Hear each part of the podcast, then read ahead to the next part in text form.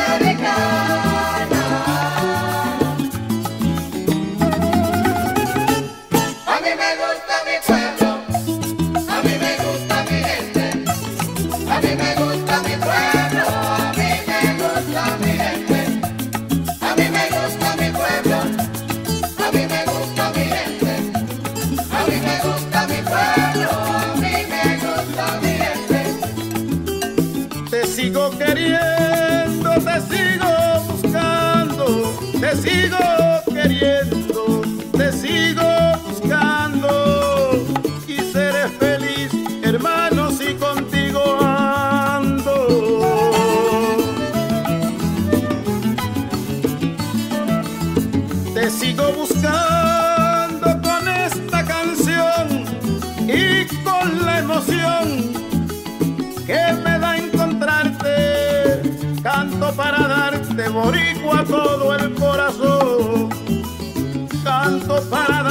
Puerto Rico todo el corazón. A mí me gusta mi pueblo, a mí me gusta mi gente, a mí me gusta mi pueblo, a mí me gusta mi gente, a mí me gusta mi pueblo, a mí me gusta mi gente, a mí me gusta mi pueblo, a mí me gusta mi gente, a mi pueblo que ríe y canta, a mi pueblo. trabajador sencillo, mi pueblo que es todo amor, mi pueblo que tiene herencia, india, española, africana, mi pueblo que está de pie forjando un nuevo mañana.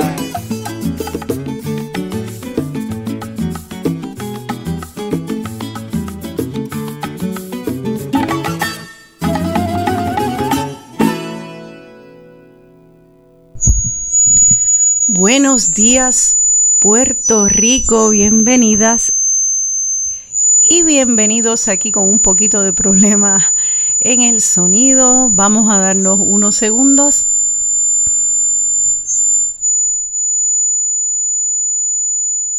Hay un zumbido, pero lo vamos a arreglar rapidito. No sé por qué hay retroalimentación.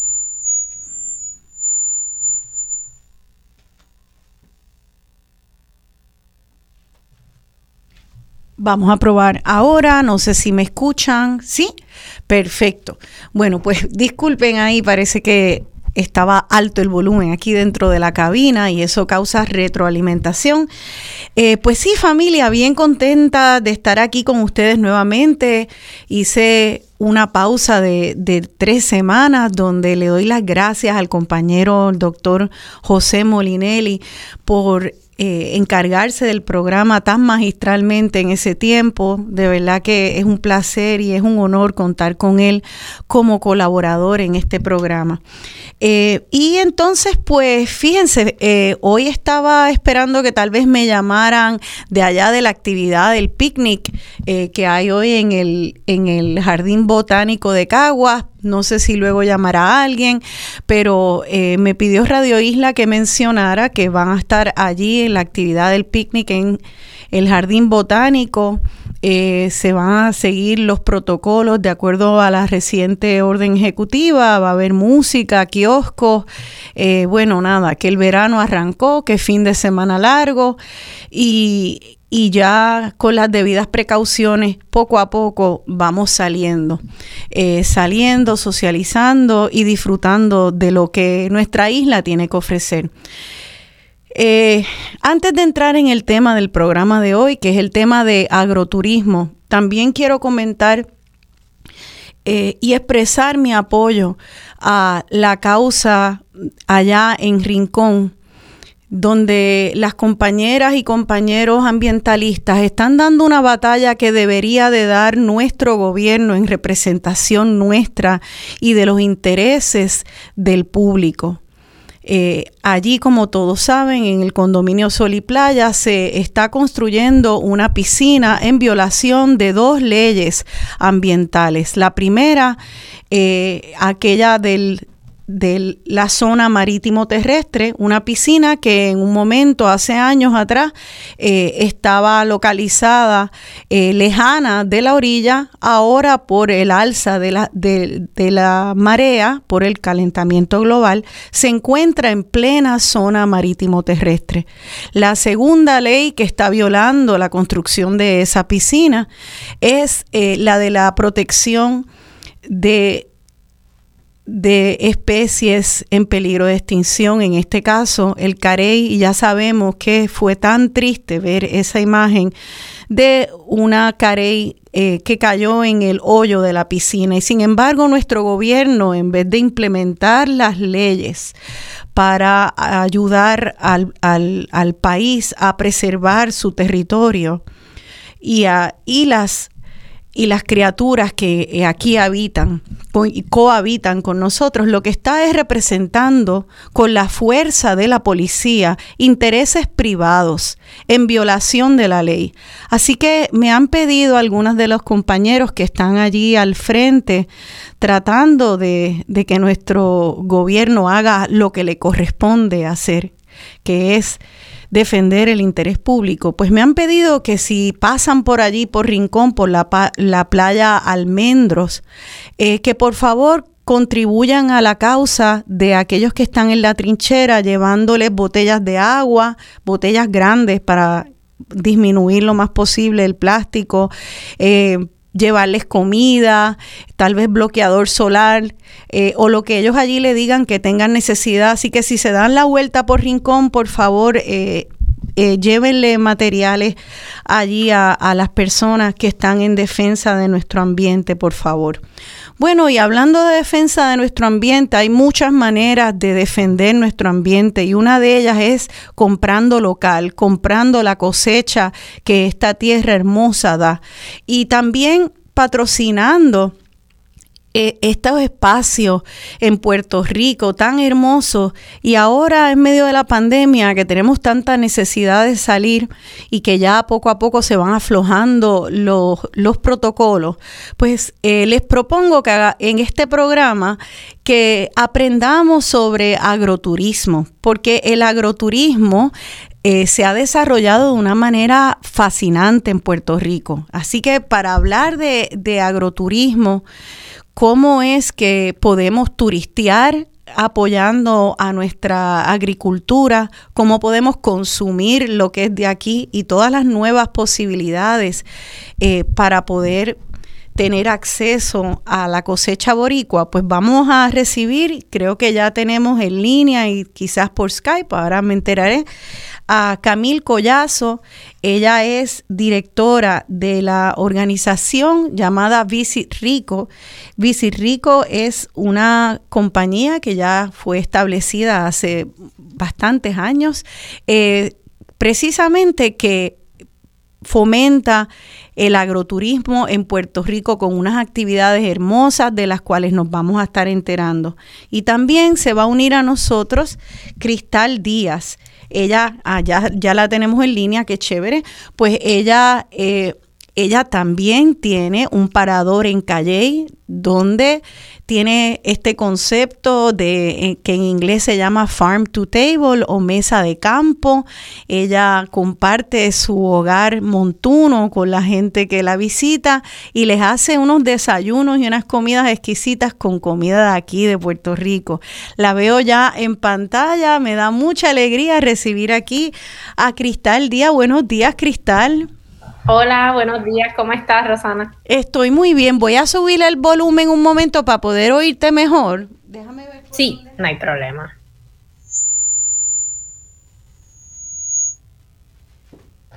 Ok, bueno, vamos a ver si te oigo mejor, que hay un problema hoy de un pitito molestoso ahí. y también tenemos... ¿Me escuchas mejor? Sí, tal vez, tal vez este, si Claudia puede pasar por aquí, eh, que ella es nuestra asistente de producción de sonido, pues ella me ayuda. Te oigo bajito, pero te oigo. Eh, entonces también creo que tenemos en línea por teléfono a, a Camil Collazo. Vamos a ver si oigo la voz de Camil. Hola, buenos días, Camil. Buenos días, Rosana, ¿cómo estás? Aquí todo muy bien, un placer conocerte. Bueno, por segunda vez ya. Así mismo, hace tiempo estuviste en el programa y Camil se une a nosotras eh, desde el estado de Washington, así que Camil madrugó porque allá son las seis de la mañana o las seis y un piquito de la mañana y Camil se está uniendo a nosotras. Gracias Camil por madrugar. Eh, pues miren, eh, vamos, Pam, ¿por qué no empezamos hablando de lo que cada cual de ustedes hace en sus respectivos espacios. Este, eh, vamos a arrancar con Cristal, Cristal, como te tengo al frente y esto estamos bregando aquí con el sonido. sí, eh, no hay problema. Tú tienes, tú tienes tus antenas y tus tentáculos puestos en muchos espacios de la agricultura en Puerto Rico. Estudias y hiciste hace poco, te graduaste de una maestría eh, en el tema de agricultura sustentable. Así que tenemos mucho que hablar contigo, Cristal, pero por ahora, cuéntanos qué es el pretexto, qué es el lugar donde te estamos viendo, eh, te vemos las personas que estén en, conectadas a Facebook, ven que ya está ahí como en una cabaña hermosa. Cuéntanos del pretexto. bueno, pues eh, el pretexto es un bed breakfast solo para adultos eh, estamos acá en Cercadillo, en Calley. Esto es uno de los barrios más eh, altos de, de Calley. Estamos a 2.600 pies sobre el nivel del mar. Y mm, la idea es que las personas vengan a relajarse, a estar eh, tranquilos. Aquí no hay televisor, tampoco hace falta aire acondicionado porque hace frío. pero todo gira en torno a la comida pues esa es mi gran pasión. Y hacemos un esfuerzo enorme porque todos los desayunos que se sirven y las cenas opcionales que los huéspedes eh, vienen a comer acá eh, sean con, con productos 100% local. Eh, y eso pues es motivo de orgullo para mí y, y, una de las vías que utilizo para educar eh, puesto que, por ejemplo, una ensalada de frutas, usualmente usted va a un hotel en cualquier lado de esta isla y te sirven fresas y te sirven blueberries y cuanta cosa que no crece aquí.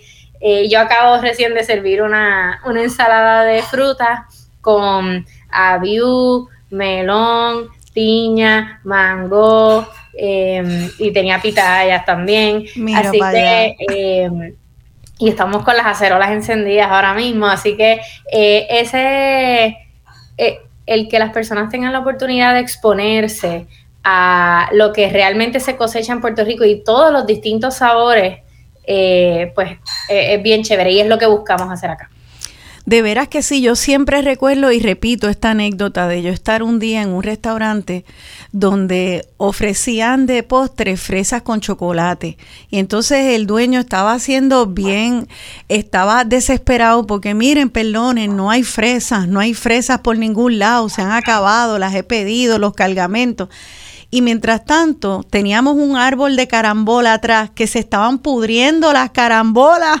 Entonces, es como un símbolo, ¿no? De lo que es, eh, cuán lejos llega esta mentalidad colonizada que a veces tenemos y no nos damos cuenta. Si como colonizados lo que definimos es eh, el vivir a espaldas de tu potencial y de tus recursos y entender que el potencial y los recursos de otros son más importantes, más valiosos, más sabrosos si es una fruta. Así que creo que esta labor de conocer nuestra fruta, comer y consumir lo que es nuestro, es también un acto de liberación a nivel espiritual y político.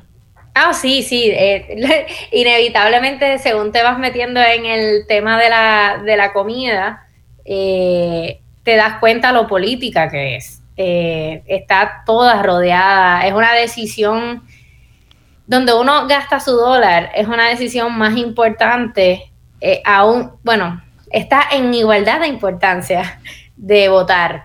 Tiene un poder enorme a quién le va a llegar ese dólar una vez usted lo gasta, si lo vas a dejar en familias puertorriqueñas y que se siga gastando en nuestra isla y generando economía, o si lo vas a, a gastar en un lugar que a lo mejor es local, pero si le compra a importados, pues hasta ahí llegó el dólar, ¿no? Hasta ese restaurante. Si ese restaurante consume producto local, pues entonces estás añadiéndole mayor valor y más vida a ese dólar en la economía puertorriqueña.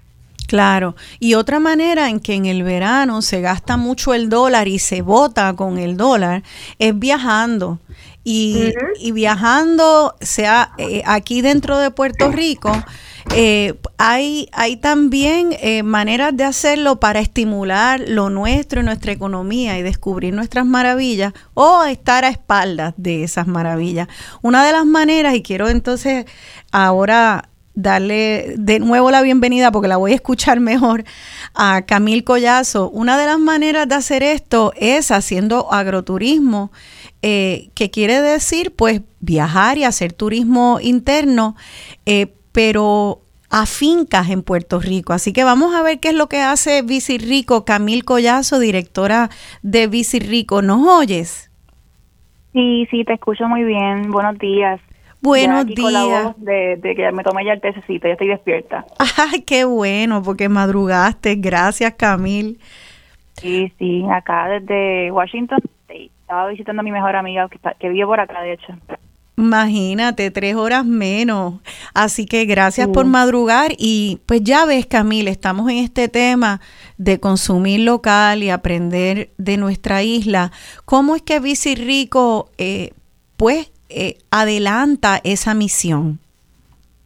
Bueno, yo creo que eh, primero que todo Bici Rico es una entidad sin fines de lucro, es 501C3, que llevamos trabajando en Puerto Rico desde el 2014 y nuestra misión es fortalecer la economía agrícola de Puerto Rico a través del agroturismo sostenible con el fin de lograr nuestra soberanía alimentaria, que al momento no la tenemos. Eh, es bien importante para nosotros darle voz a los agricultores y agricultoras de Puerto Rico a través de diferentes visitas que habilitamos a, a través de las mesas de campo.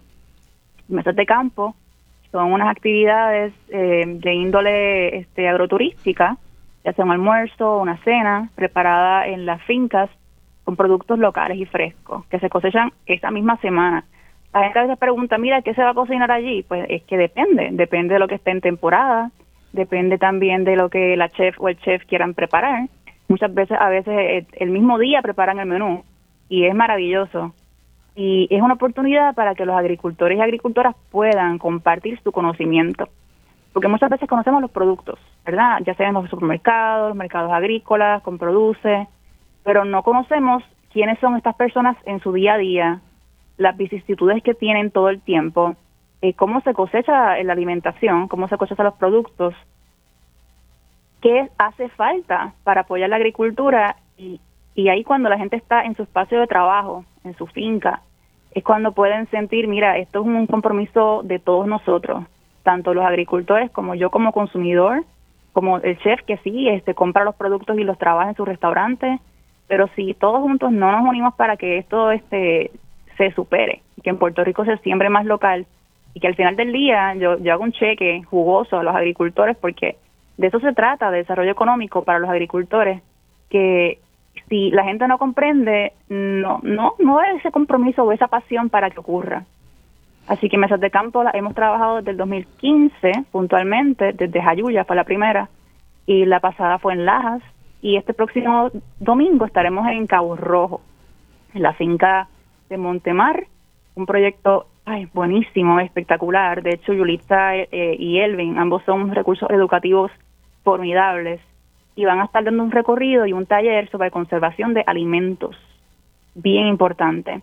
Y va a estar cocinando el chef este Montalvo, que de hecho es el chef, básicamente el que Calle 13 elige cada vez que va a Puerto Rico.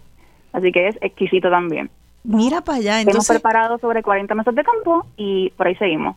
Qué fantástico. Entonces vamos, vamos a hablar esto de mesas de campo porque creo que es lo que también está haciendo Cristal allá desde el pretexto, ¿verdad? Que es una mesa en el campo con comida que sale de esa misma tierra. Es lo que conocemos en inglés como farm to table.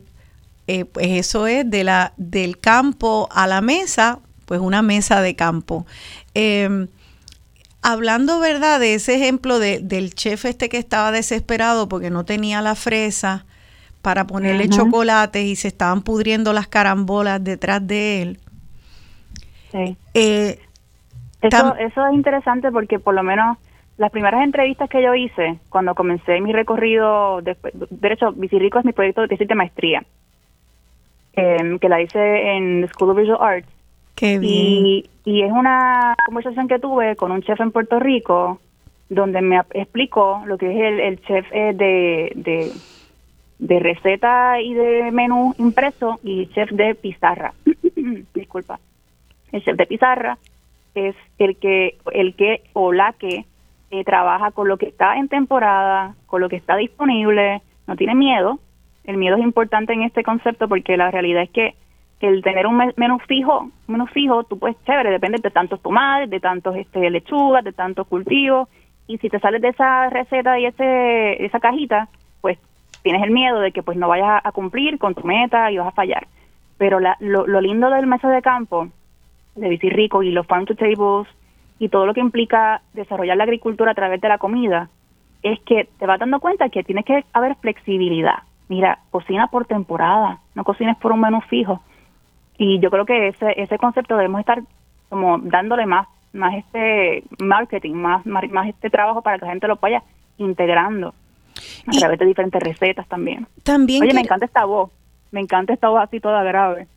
¿Verdad? Te, sal, te salió la voz grave. Me encanta, me encanta. Eh, eh, estábamos comentando y te pregunto, Cristal, ¿verdad? Que también nuestras decisiones tienen implicaciones sociales, políticas y ambientales. Eh, también hay una implicación, tiene un impacto ambiental el tratar de comer siempre lo mismo y no comer con las temporadas. O sea, este empeño de que yo quiero fresas todo el año, yo quiero aguacates todo el año, yo quiero X, Y o Z todo el año. ¿Qué impacto ambiental tiene estos, estos hábitos nuestros que no lo pensamos? Pues pensé, eh, vamos desde lo básico. El hecho de que yo quiera comerme un aguacate fuera de temporada, que vaya, vaya, hay variedades que sí paren en diciembre, a dejarlo claro. pero, pero poniendo un ejemplo, el panapén, es mejor ejemplo, ¿no? Está en temporada casi igual que los huracanes, lamentablemente, eh, desde junio hasta septiembre. eh, el hecho que yo me quiera comer algo que no está en temporada quiere decir que lo van a tener que traer de otro lugar.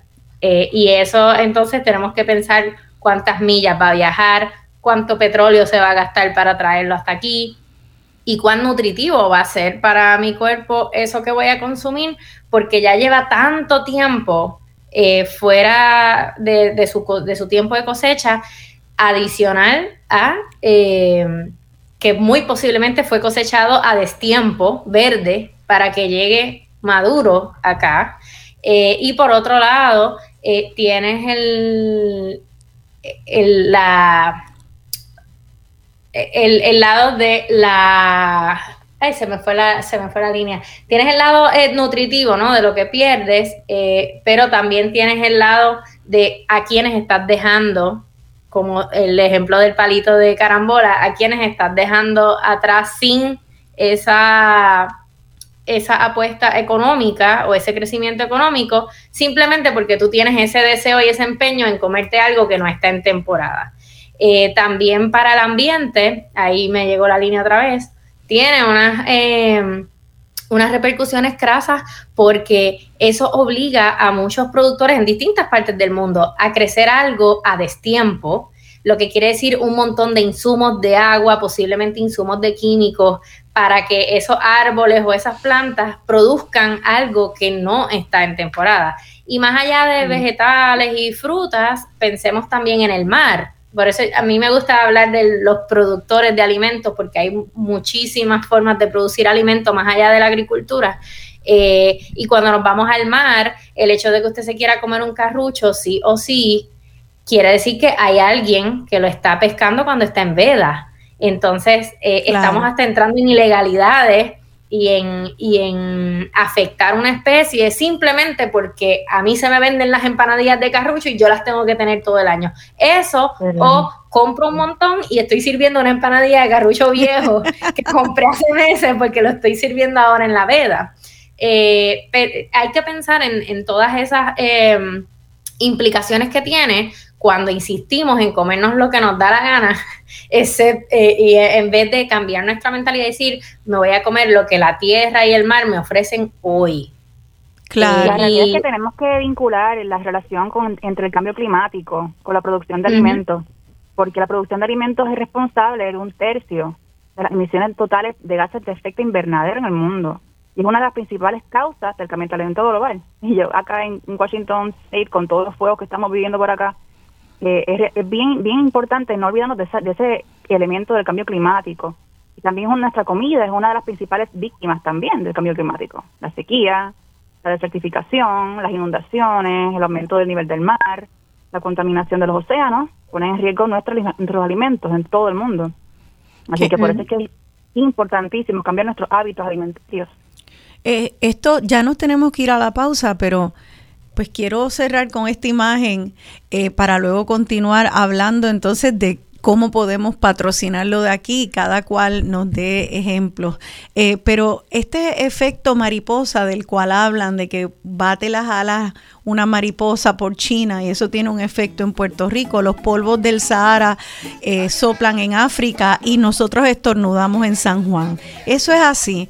Y tenemos que aprender que cada bocado que nosotros damos, cada bocado, tiene un efecto igual que esa ala de mariposa, igual que ese polvo del Sahara, tiene un efecto. ¿Cuál es la expectativa de lo que vamos a masticar, que vamos a consumir?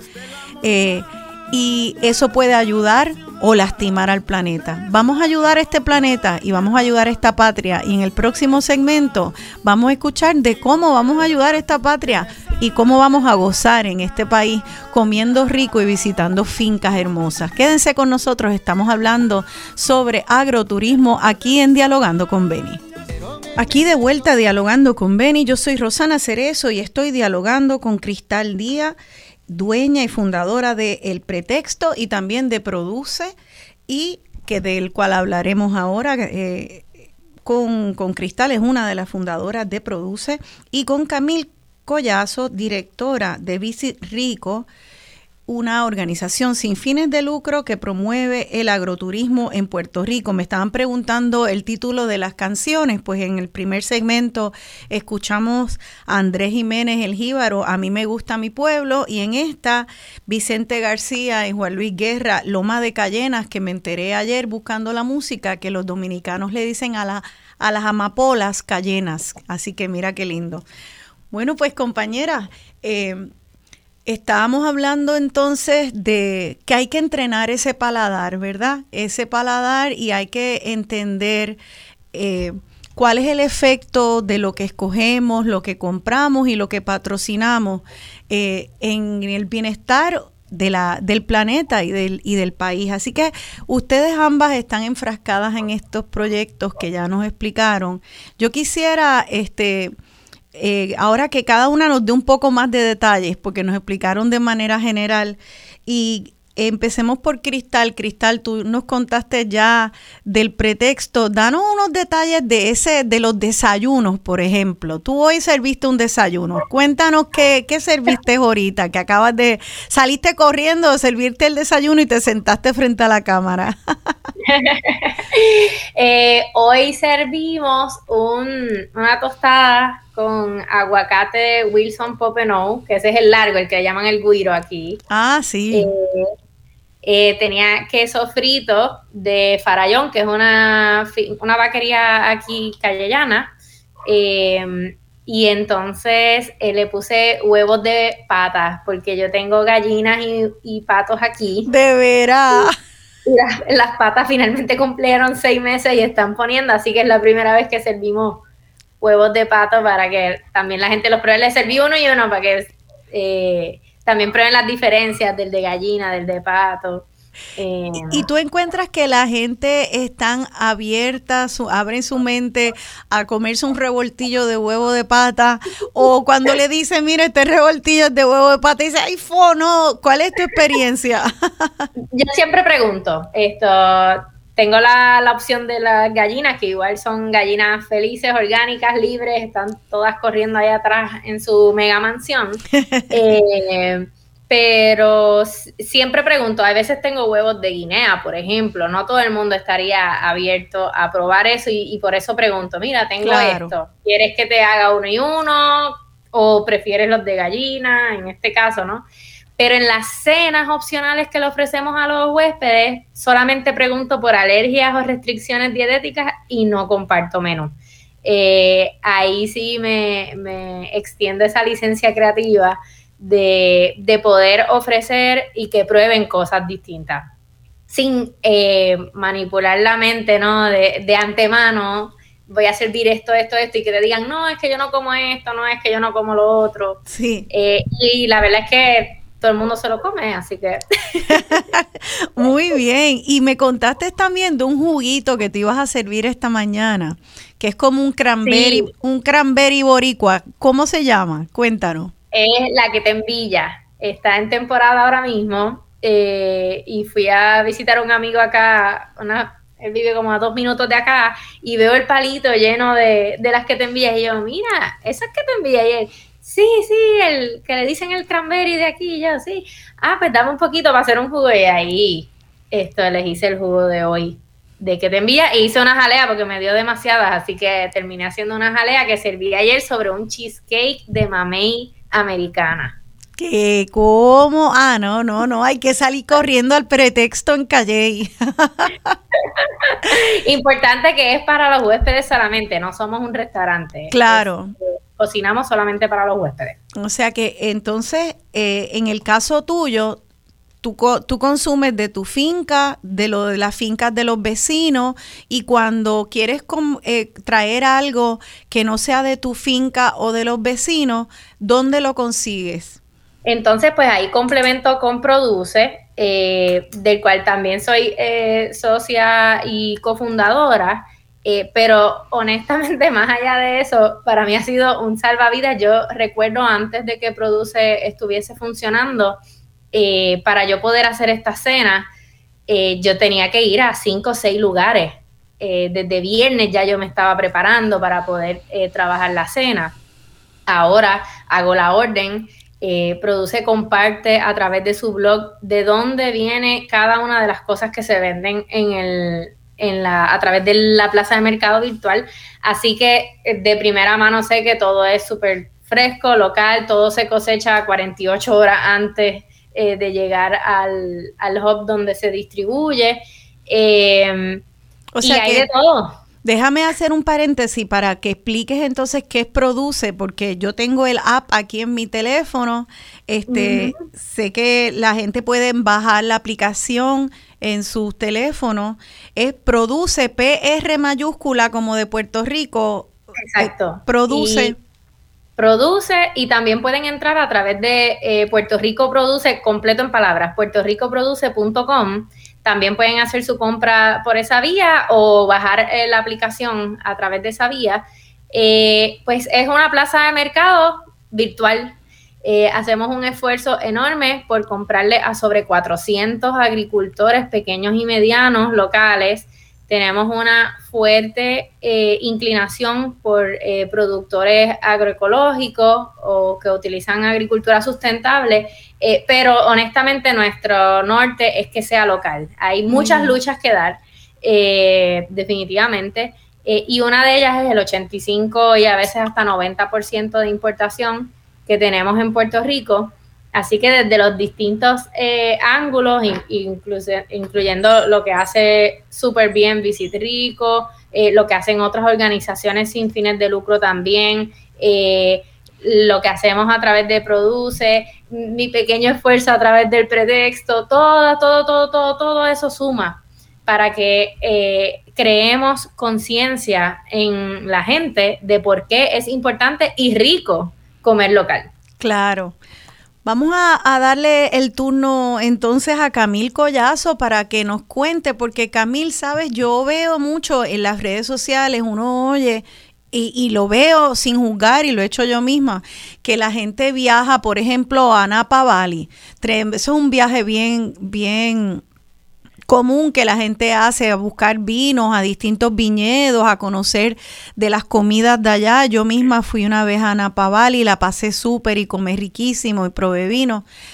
Eh, eso también lo hay disponible aquí en Puerto Rico, ¿verdad, Camil? Cuéntanos eh, de estas mesas de campo. ¿Cómo es que podemos unirnos y cómo podemos explorar? Y danos un ejemplo de una que te haya impresionado, por favor. Claro que sí. Pues mira, ante todo, mencionaste Napa Valley. Y hablando acá con agricultores de, del oeste, con el cambio climático, no, comento para que conozcan, ya se está hablando sobre que el Napa Valley va a ser más al norte, porque está tan caliente el área de Napa Valley que seguramente se va a trasladar lo, que es el, el, el, en la cultura del viñedo y el vino por acá, más al norte. Eso es, para que sepan lo alarmante que es el cambio Mira climático. Mira para allá. Sí, que van a tener que mover esos viñedos más al norte para tener las temperaturas adecuadas para la uva. Ya. Correcto. Y es bien triste porque las familias dependían y dependen de, de, sus, de sus familias y sus viñedos. Increíble. Pero sí, volviendo a, tu pregunta, que, que mencionaste eso, y yo, caramba, déjame mencionarlo porque me, asustó mucho. Gracias, sí. Eh, bueno, pues las mesas de campo de nosotros eh, tienen la característica donde les pedimos a los agricultores que esta actividad va a ser con sus productos, primero, segundo, de mercados agrícolas, tercero, de fincas aledañas y cuarto, de otras fuentes de conseguir los alimentos. Ay, estoy caminando en un bosque, estoy un poco fatigada. ah, ok. Eh, que estamos estudiando Forest Therapy por acá. Ok, entonces, eh, las mesas de campo eh, la semana antes le pedimos los ingredientes, eso se comparte a quien va a cocinar, que de hecho quien elige es el propio agricultor o agricultora. Entonces, eh, aquí por ejemplo una lista, una lista que tuvimos la anterior, una que tuvimos muy bonito de hecho. Había zanahorias, colrabi, kale, arugula, repollo, parcha, mango, berenjenas, rábano, daikon, miel, cordero, seti, que es un pescado, pulpo, peje puerco, calabaza, sierra, colirrubia, carrucho, tomates, celery, ajo, pimientos, pinos verdes, tulsi, nabos y coco. Wow. De las fincas, sí. Pero entonces, porque ahí tú me estás hablando de vegetales, verduras y también pescado. Y carne, correcto. Y cordero, lo cual quiere decir que esa, esa finca tiene cordero o cómo, ¿de dónde viene la carne? Pues mira, las fincas, es que para que conozcas, las mesas de campo, quienes participan reciben una hoja informativa para que cuando estén en su casa puedan comprar estos productos en su casa eh, y contactar a la finca Armor en la Montaña, que tienen un CSA, que es una cajita, unas cajitas de compra, precompras que se hacen para asegurar la cosecha.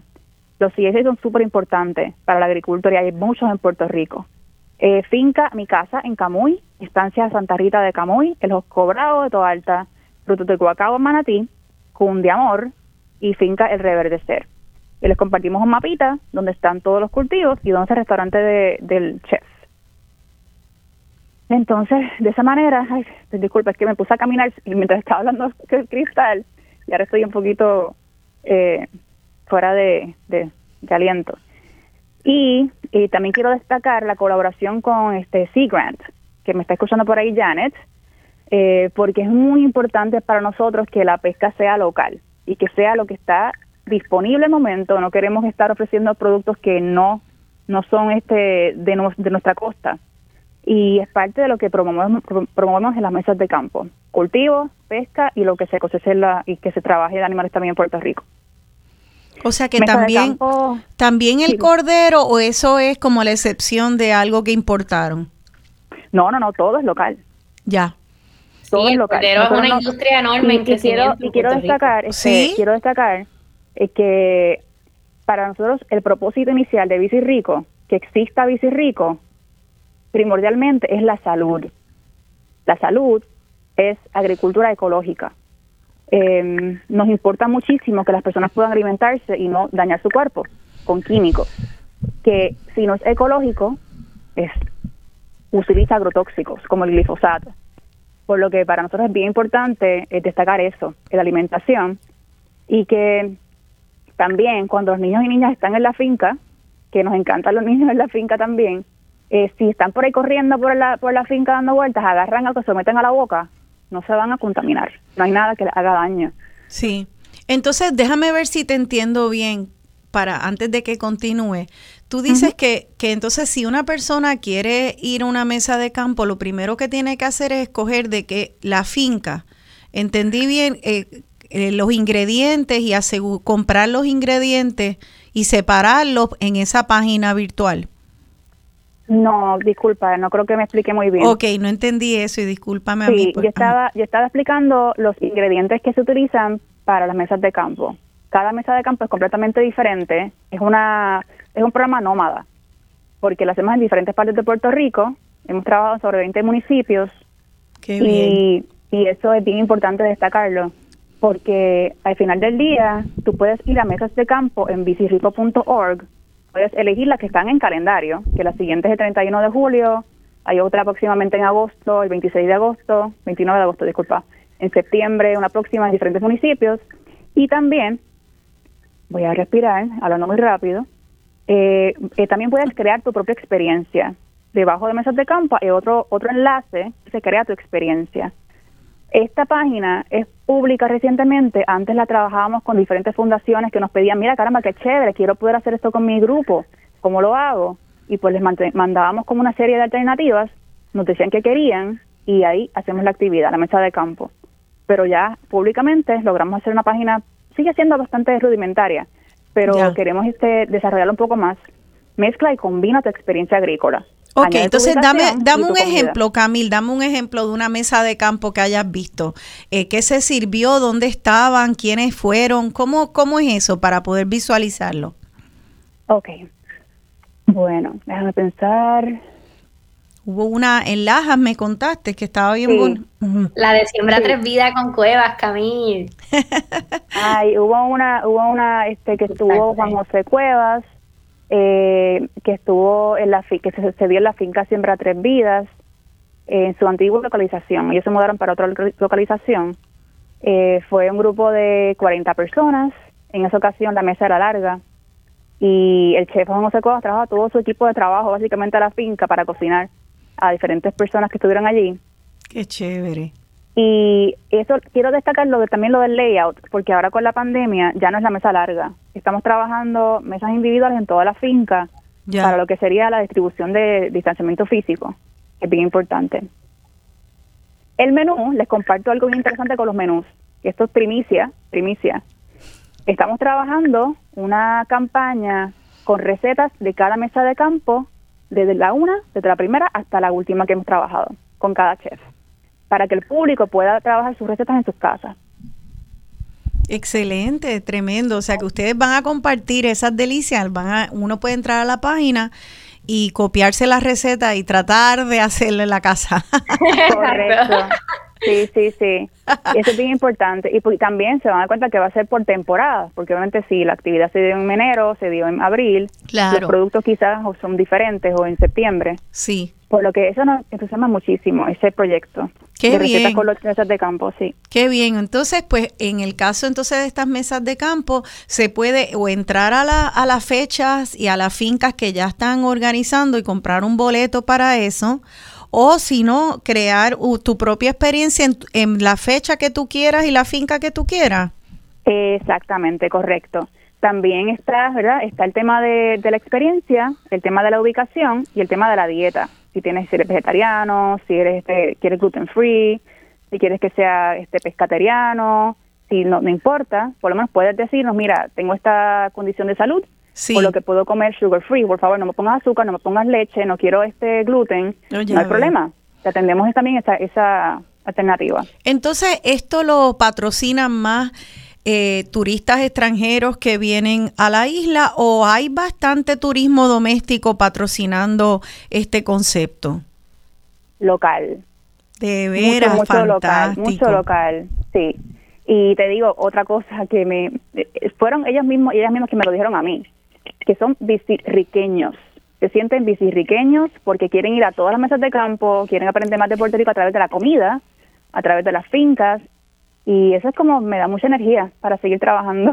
Qué fantástico. Yo vi que, que Cristal, que tú le dijiste a Camil, mira, cuenta de la finca Tres Siembras, ¿cuál fue tu experiencia en esa mesa de campo? Tú estuviste en una entonces ahí. En esa, sí, he ido a varias, pero esa la recuerdo con, con mucha con mucho cariño porque la verdad es que la comida estuvo increíble y yo he ido al restaurante de, Cuevas eh, y la experiencia fue completamente distinta. Todavía para mí sigue siendo top lo que él hizo en la finca. Mira espectacular en el restaurante, pero aquello fue increíble. ¿Cuál es el eh, restaurante de, ese chef? 1919 eh, en, el Vanderbilt, en el Hotel Vanderbilt. Imagina.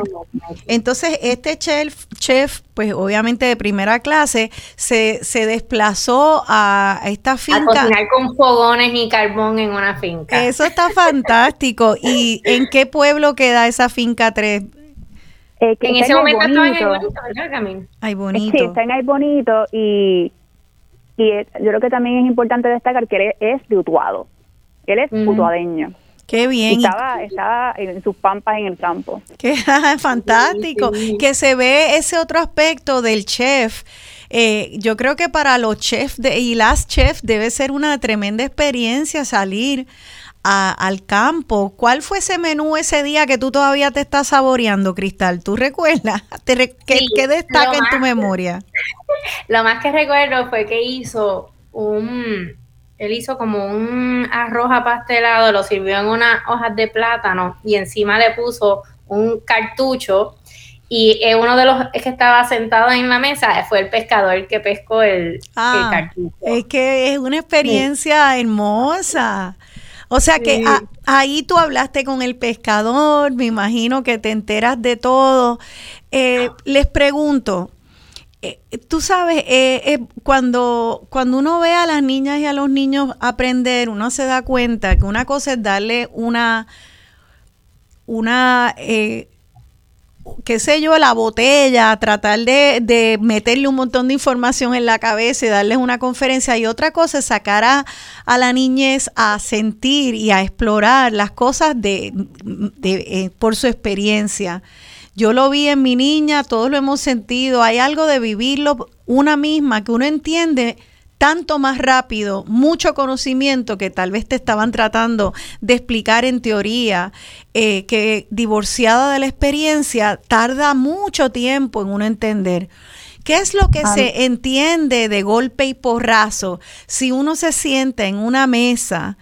Habla con el agricultor, la agricultora, con el pescador, con el chef, y estás ahí en esa tierra de donde salió el guineo y el plátano para ese arroz apastelado. ¿Qué se aprende así de manera orgánica sobre todo esto que le queremos enseñar a la gente, que si cambio climático, que si, ¿qué se aprende cuando estás allá afuera? Yo tengo que destacar la, el rostro de un teenager, un adolescente que fue a una finca y por primera vez arrancó, sacó de la tierra una, una zanahoria era como ver a un niño de tres años que estaba maravillado. E, era, era una felicidad increíble de entender cómo es que es esto. O sea, lo veían, claro que sí, lo veían en el supermercado, lo entendían, pero tú verlo físicamente en el espacio te da un sentido de compromiso y de pertenencia. ¡Wow! Esto se puede hacer en Puerto Rico, en serio. Yo nunca pensé que en Puerto Rico, bueno, quizás sí, bueno, sabes que quizás sí. Está, esa, esa cabeza vuelva a volar, soñar y, y esa, esa capacidad de, de, ok, ¿y ahora qué? ¿Cómo yo, ¿Qué hago yo? yo puedo hacer esto en mi casa, puedo sembrar en mi patio, ¿dónde consigo este alimento? Este, que, ¿Cómo lo puedo preparar también? La creatividad vuela, que es lo que estamos incentivando a través del agroturismo. Y te añado, Camil, que hay también experiencias de voluntariado en fincas eh, que te, le permiten a las personas también tener esa experiencia de primera mano de ayudar a arrancar miles de, de cebollas o de zanahorias ese día, eh, estar bajo el sol tus buenas cuatro o cinco horas y entender de primera mano qué es lo que se vive para que ese alimento llegue a tu plato. Y eso también es importante. Y esa, esa, esas experiencias de trabajar en una finca, ¿a través de quién se puede, se puede hacer el enlace para esa experiencia? A mí me consta que... Ay, disculpa. No, perdona, eh, ah, dale tú, Camila. Sí, no te preocupes. Que en la página de Bicirrico, donde aparece eh, Crea tu propia experiencia, puedes trabajar también volunturismo con nosotros. Eh, elegir volunturismo, puedes elegir a partir de eso dónde quieres trabajar y las fincas todas tienen una carta de diferentes necesidades, algunas más ligeras, otras más complicadas, pero mano de obra, cuando hicimos las entrevistas después de María, que hicimos una recaudación de fondos para agricultores eh, sobre 481 mil dólares entre fondos y equipos para recuperación, también entrevistamos a agricultores, que ahora es parte de lo que es nuestra cultura de datos, en Bicirrico y nos compartieron varias necesidades importantísimas. Una de las más importantes era mano de obra. Eh, te podrás imaginar, ¿verdad? Quien, quien este... Claro. Qué dificultad, ¿verdad? De mano de obra, semillas, también es bien importante, y la conservación de las semillas, crucial para Puerto Rico. Eh, no sé si este, han hablado sobre las semillas en el pasado, entiendo que sí, en el programa, pero hay bastantes bancos de, de semillas en Puerto Rico que, y tienen que haber más más bancos de semillas. Sí. Ya no, casi nos tenemos que ir a la pausa, pero eh, Cristal, ¿qué tú ibas a decir en cuanto a esto de la, de la experiencia de ir a sembrar y ayudar? Me consta que eh, a través de la organización de World Central Kitchen hay un programa de voluntariado también desarrollado eh, para apoyar distintas fincas. y ¿Cómo, se llama? ¿Cómo se llama ese, esa? Central Kitchen lo pueden conseguir en Facebook, eh, WCK eh, FPN, que es Food Producer Network o la red de productores de alimentos. Sí. Ellos tienen voluntariado. Ya. Oportunidades de voluntariado en distintas fincas a través de todo Puerto Rico también. Eso está bien chévere. Yo creo que eh, me alegra mucho escuchar que somos las boricuas y los boricuas que estamos en nuestra en la mayoría eh, llenando estas mesas de campo, ojalá también hagamos voluntariado, porque yo creo que no hay nada como meter las manos en la tierra, no sé en la página de quién que vi que, que no sé si fue de ustedes, que, que enseña unas manos llenas de tierra con unas flores y dice manicure de tierra.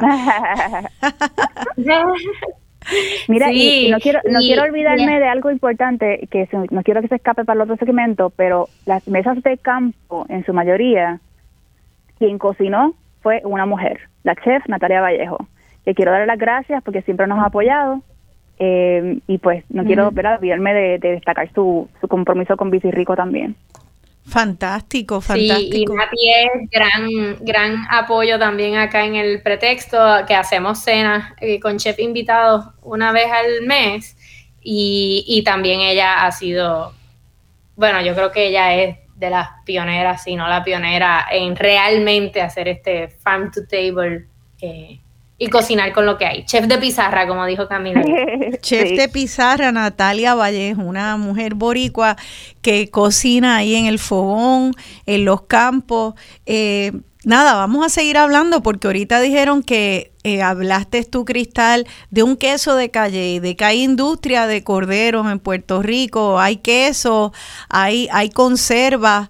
Eh, quisiera que habláramos dónde podemos conseguir todo esto. No siempre hay que ir a las grandes tiendas, almacenes de eh, que te traen las cosas congeladas. Se puede comer fresco, rico, saludable aquí de Puerto Rico. Vamos a aprender cómo cómo lo conseguimos y la importancia de hacer el esfuerzo de conseguirlo y consumirlo. Quédense con nosotras, estamos hablando de agroturismo en Puerto Rico, aquí en Dialogando con Beni.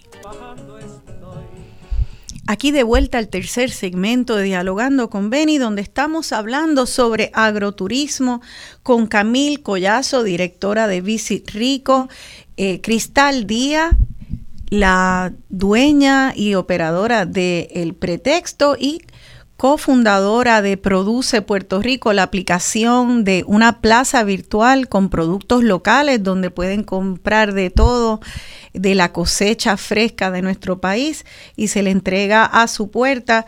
Y también ahora vamos a prontamente a recibir al licenciado Héctor Collazo, quien es el padre de Camil y también tuvo algo que ver con Rico. Ya mismo le vamos a dar la bienvenida a él. Esa canción me voy para el pueblo eh, en la voz de, de Los Panchos, el trío Los Panchos. Y para el pueblo es que nos queremos ir y rescatar los pueblos y sus maravillas. Estábamos, eh, las dejé con esa pregunta sobre la mesa de cuáles son estas industrias que están emergiendo en Puerto Rico que tal vez no asociamos con, con productos puertorriqueños. Eh, me sorprendió escuchar el cordero, así que cuéntame un poquito, Cristal, ¿qué, es eso? Cordero, es cabrito, es cabrito, es lo mismo. bueno, el cordero es, la, es oveja. Es oveja. Sí, eh, que en algunos países también eh, lo que sería cabra sería el chivo, en Dominicana, por ejemplo. Exacto. Eh, sí. Pero sí, en Puerto Rico hay una industria enorme creciendo latente de producción de carne de cordero. Eh, me sé que hay eh, dos marcas que están eh, trabajando. Una es una cooperativa de, pequeños rumiantes que vende bajo la marca de Cordero, literalmente se llama Cordero la marca, la okay. en Facebook. Y también hay otra muchacha, Rosa, espectacular, que vende a través de la marca Catador. Eh, esas dos eh, me consta que existen y son eh, producciones de carne de cordero de manera cooperativista de pequeños productores y que lo, he visitado muchas de las fincas y están ellos de lo más felices pastando, no es nada industrializado y Puerto Rico tiene una oportunidad de empezar a sustituir mucha de la carne de res que es bien difícil de producir y por, la, por nuestra eh, realidad de isla no tenemos tanta extensión de terreno como para estar eh, teniendo tanta vaca. Una buena sustitución y que sabe buena es la carne de cordero. Y esas ovejas, hay que estar afeitándolas. Yo pensaba que eran de clima frío. No, esto, poco a poco, aquí hay un, proyecto enorme eh, que se llama eh, Prime Texel. Eh, también unos muchachos de Mayagüez que están, han estado y colaboran con todos estos productores que te menciono para ir mejorando la raza local con eh, razas que son bien conocidas por su buena carne. Entonces van mezclando la, criolla, que tiene el pelo más corto, que ya se acostumbró a nuestro, a oh, nuestro clima, con eh, razas que son de carne, que es la que buscan los chefs porque tienen la grasa específica que les gusta a los chefs. Sí, sí, sí. hay unos proyectos, obviamente estas son cosas que se tardan. Eh, también la, en la en Mayagüez hay otro, otro proyecto enorme de mejoramiento de raza para esto. Y entonces también se hacen quesos, quesos de, de oveja. de cabra local. ella es espectacular, se llama eh, queso de cabra Lucía, lo hacen en Junco, ella tiene sus cabritas que todas tienen nombres, igual que mis gallinas, pues ella tiene sus cabras con sus nombres, el queso es increíble. Eh, antes era casi imposible conseguirlo local porque ella solamente lo distribuía a supermercados, ahora también eh, perdóname, a restaurantes, ahora algunos supermercados lo venden y a través de Produce también se puede eh, consumir. En la marca... Natalia lo usa mucho. Ella fue de Natalia, la chef Natalia Vallejo. y la marca de este queso de cabra tan artesanal es, es Lucía. Lucía se llama, queso de cabra Lucía. Van a ver que la etiqueta es eh, negra y roja en el supermercado y está donde están los quesos no sé cómo decirles, que esos gourmet, ¿no? Que si los... Gourmet, sí, como manchegos. Los manchegos y todo eso usualmente están ubicados en esa área. Pero eso es fantástico porque ahí es que cuando estamos ahí, en la góndola del colmado, en Puerto Rico, en el pueblo que sea que usted esté, tiene una opción si se va a gastar un peso más por el, porque quiere invitar o darse un gustazo de un queso manchego y tenemos al frente un queso de cabra de Puerto Rico, pues vamos a votar por el queso de cabra. No quiere decir que no se pueda comer el manchego también, pero es que muchas veces...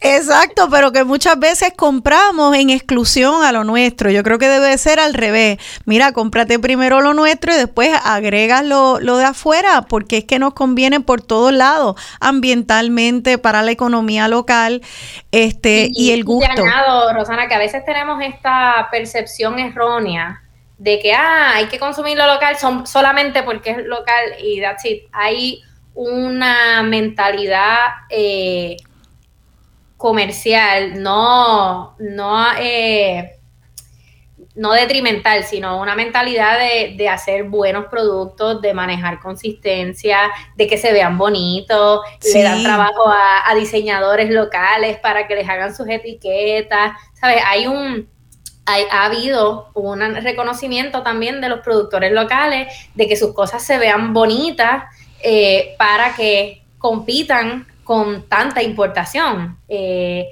y, hay de todo, ¿verdad? Porque también tenemos que estar conscientes del tema climático y del uso de tanto plástico, etcétera.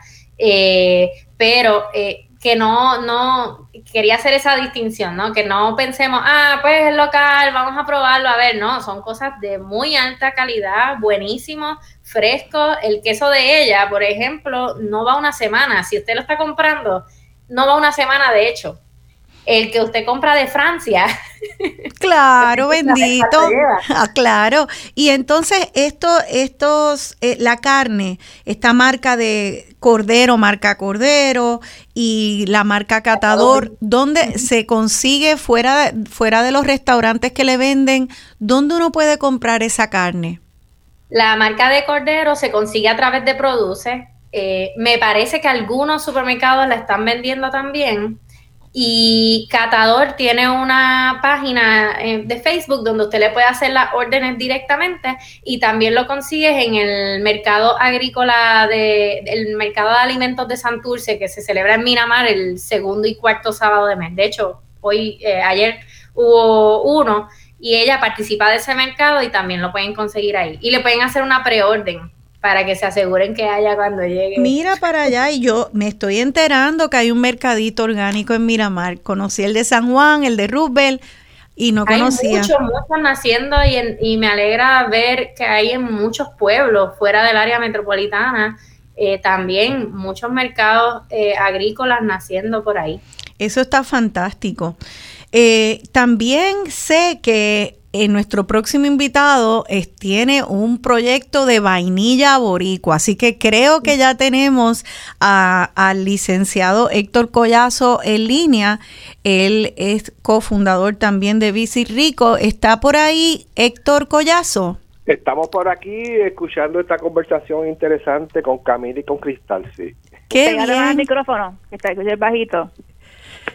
Sí, yo, yo lo oigo, yo lo oigo muy bien, Héctor. Qué ah, bueno y gracias por, por unirse. Pues como, como escuchó Héctor, estamos hablando de, de todos estos nuevos productos que a veces no asociamos con Puerto Rico, eh, como estaba explicándonos Cristal, el cordero, los quesos de cabra, y ahora también ustedes están eh, incursionando en el mercado de la vainilla. Cuéntenos un poco de eso. Perfecto. Nosotros este, me gustaría hacer un comentario. Qué linda que Cristal le esté enseñando en pantalla para las que puedan estar mirando una vainilla de allí de la finca de los Collazos. Ok, es que me gustaría comentar también, ¿verdad? Eh, una vez escuchando a Camilia Cristal. Sí. Y, de, conocer la extraordinaria labor que está produciendo Produce. Se produce, también está auspiciando la vainilla. Es que eh, la, esta, esta mesa de campo, eh, además de la experiencia, ¿no? Realmente yo la veo como una reunión, una reunión entre el agricultor, una reunión con el consumidor, con el chef, compartiendo una cosecha, cosecha de una finca o una cosecha de la comunidad, ¿no? Pero siempre de productos de Puerto Rico.